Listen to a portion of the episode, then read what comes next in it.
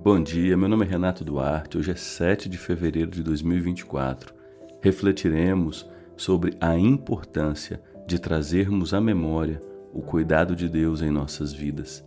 E o texto base para nossa reflexão está em Deuteronômio 4, versículo 9, que diz: Tão somente tenham cuidado e guardem bem a sua alma, para que vocês não se esqueçam daquelas coisas que os seus olhos têm visto e elas não se afastem do seu coração todos os dias da sua vida.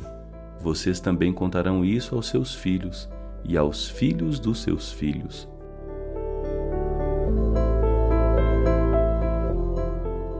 Moisés, prestes a encerrar sua jornada, reuniu o povo para um resumo especial do agir de Deus nos últimos 40 anos.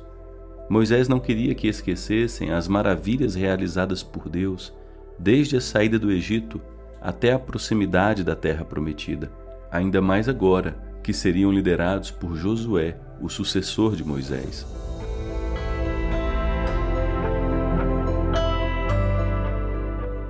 Esse resumo trazido por Moisés não era apenas uma viagem ao passado, mas uma chance de refletir sobre a fidelidade de Deus.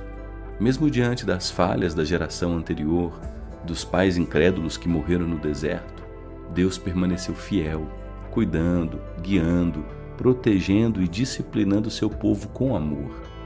Essa recapitulação feita por Moisés nos ensina que a lembrança da fidelidade de Deus ao longo da história é poderosa para fortalecer nossa fé.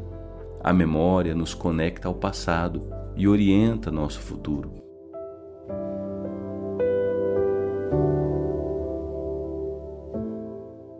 Moisés entendia a importância de lembrar e ensinar as futuras gerações sobre o cuidado constante de Deus.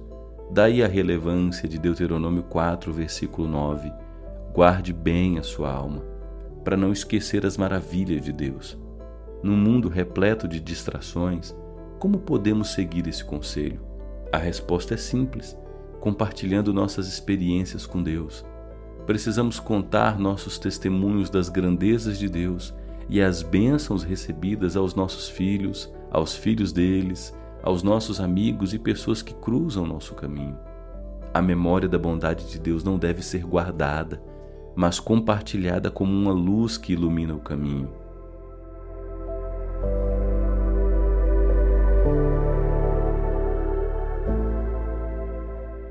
Que possamos ser constantemente lembrados do cuidado e da fidelidade de Deus e, em resposta, caminhar em obediência e amor, proclamando Suas obras às próximas gerações. Que nossas histórias sejam como faróis, guiando outros ao reconhecimento do amor e da bondade de Deus, e que hoje nossas palavras e ações reflitam o amor e a gratidão por tudo que Deus fez e continua fazendo por nós todos os dias. Até amanhã, 8 de fevereiro, se Deus assim o permitir.